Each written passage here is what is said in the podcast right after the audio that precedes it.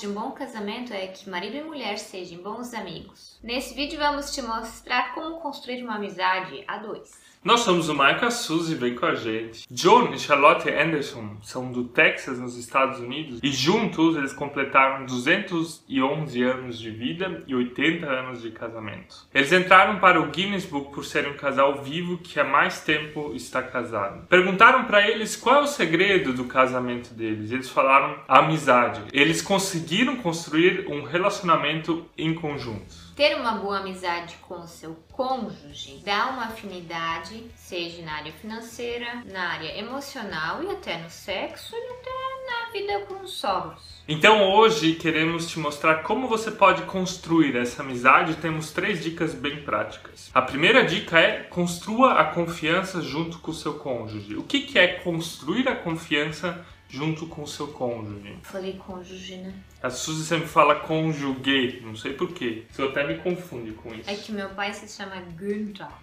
não tem nada a ver. Tá, mas o Mike me, me ajudou a fazer uma ponte ali. É, ele falou só lembrar do GG, camisa GG, cônjuge. Te ajudei com a minha ponte? Ah, agora eu gravei. Então, como construir a confiança? A primeira coisa é você não ter segredos com o seu cônjuge. É incrível como nós escutamos várias vezes casais dizendo: "Ah, eu não sabia isso sobre a vida dele ou sobre a vida dela". A amizade ela é fundamental. A amizade significa que você pode confiar plenamente na outra pessoa. Isso significa que você e o seu cônjuge têm a função de falar sobre aquilo que está dentro de você, sobre as coisas mais pesadas, mais duras que aconteceram na tua vida, assim como as coisas boas. Ou seja, seja 100% transparente. Não deixe com que o seu cônjuge tenha algum motivo de desconfiança em relação a você. Se você não está disposto a abrir-se para o seu cônjuge, então também já não é um bom sinal, né? Quer dizer que vocês dois não confiam um no outro. Então trabalhem nisso. Aqui na Europa, o inverno ele é muito frio. E me chamou a atenção que durante a noite da geada, durante o dia quando o sol vem, a geada daí desaparece. Mas aonde a sombra ainda ela está por cima da geada, o gelo fica ali. Tudo em volta está descongelado, mas a sombra ela tem um poder tão forte que não deixa com que o sol derrete aquele gelo. E assim é com a confiança, quando a gente acha, ah, isso eu não preciso conversar, isso eu não preciso falar para o meu cônjuge, é uma coisa que fica ali entre vocês dois e não permita com que a luz venha em cima, né? A gente aqui está falando do Evangelho, está falando de Jesus. Jesus fala de trazer as coisas às claras e quando você traz elas às claras, não tem a escuridão mais entre vocês, não tem mais nada que impede com que vocês se conectem plenamente e possam confiar um no outro. E uma coisa muito perigosa é, são as amizades do sexo oposto, né? Uhum. Se o seu melhor amigo não é o seu cônjuge, Ai, ai, ai. Cuide com a amizade em relação ao sexo oposto. Se você, homem, tem uma melhor amiga que não é a sua esposa, isso é perigoso. Mesma coisa, se você, mulher, tem um melhor amigo que não é o seu marido, isso também é perigoso. Em situações delicadas de dificuldade, então é importante você ter alguém do mesmo sexo para conversar. Um segundo passo para construir amizade no casamento é ter um ambiente adequado para que vocês possam conversar e conviver a dois. No latim, a palavra amizade significa companions, que significa compartilhar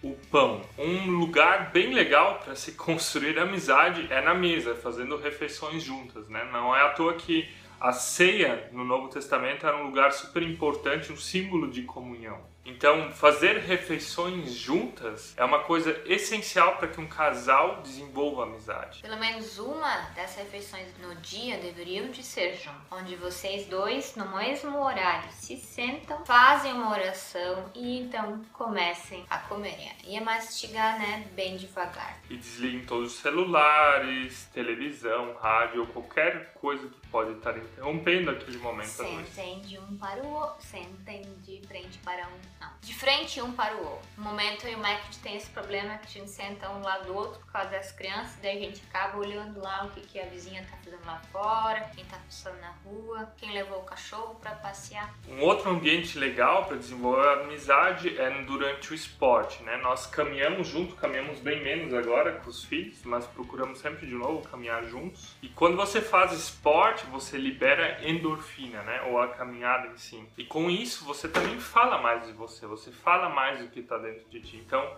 achem também esse tipo de coisa. Vão pedalar de bike, vão correr, ou caminhar, ou fazer alguma coisa no qual vocês podem fazer as duas coisas ao mesmo tempo. Sei, homens, que é difícil para vocês, mas caminhar e conversar é bem massa. A conversa rola numa boa, do que aquela coisa programada assim. Amor, hoje temos que conversar. Outro fator legal é saber fazer perguntas importantes. Não só perguntar sobre o tempo, como foi o teu dia, mas façam perguntas relacionadas ao íntimo. Façam perguntas relacionadas ao futuro, aos sonhos, à identidade. E conversa de casal ou de amizade não é ficar falando dos outros aí, não. Achem tempo onde só fiquem vocês dois, sem distrações, sem filhos. Isso precisa ser um pouco planejado, né? Se você trabalha durante o dia, que você tenha uma babysitter talvez de vez em quando, que você encontre formas onde isso aconteça. O tempo ele não cai do céu, ele precisa ser planejado. Então planeje também para ficar a dois, fazer coisas a dois, só vocês dois. E outra coisa super legal para se fazer é assistir os nossos vídeos a dois. Então não se esqueça de deixar o seu like aqui, de se inscrever no canal canal, de ativar as notificações e passar lá no nosso Instagram e compartilhar esse vídeo pro mundo. É, se vocês não têm sobre o que conversar, a gente dá aí os tópicos, os títulos e vocês conversam sobre isso. E o último ponto é aprendam a se divertir juntos. Amigos se divertem juntos, fazem coisas em conjuntos, então achem alguma coisa que conecte vocês, que seja um hobby, que seja um esporte, que seja um filme, que jogar videogame junto que seja uma atividade diária que vocês dois curtam. Cozinhar junto, isso é uma boa dica assim assim, né? Tem gente que gosta de fazer compras juntos, já não funcionaria para mim. Né? É, gasta muito dinheiro isso aí fazer compras juntos. Importante é que vocês consigam se divertir na presença um do outro. Uma outra coisa legal para se fazer é passar férias juntos, fazer viagens juntos. A gente escuta cada vez mais que casais fazem férias individuais, né? Claro que podem ter momentos da vida onde isso é possível e é necessário, mas passem esse momento a dois que vocês só vão ter essa oportunidade talvez uma vez no ano, duas vezes no ano. Então, recapitulando as três dicas para construir a amizade no casamento é: a primeira coisa é construa a confiança. A segunda é ter um ambiente de amizade. E a terceira é aprendam a se divertir juntos.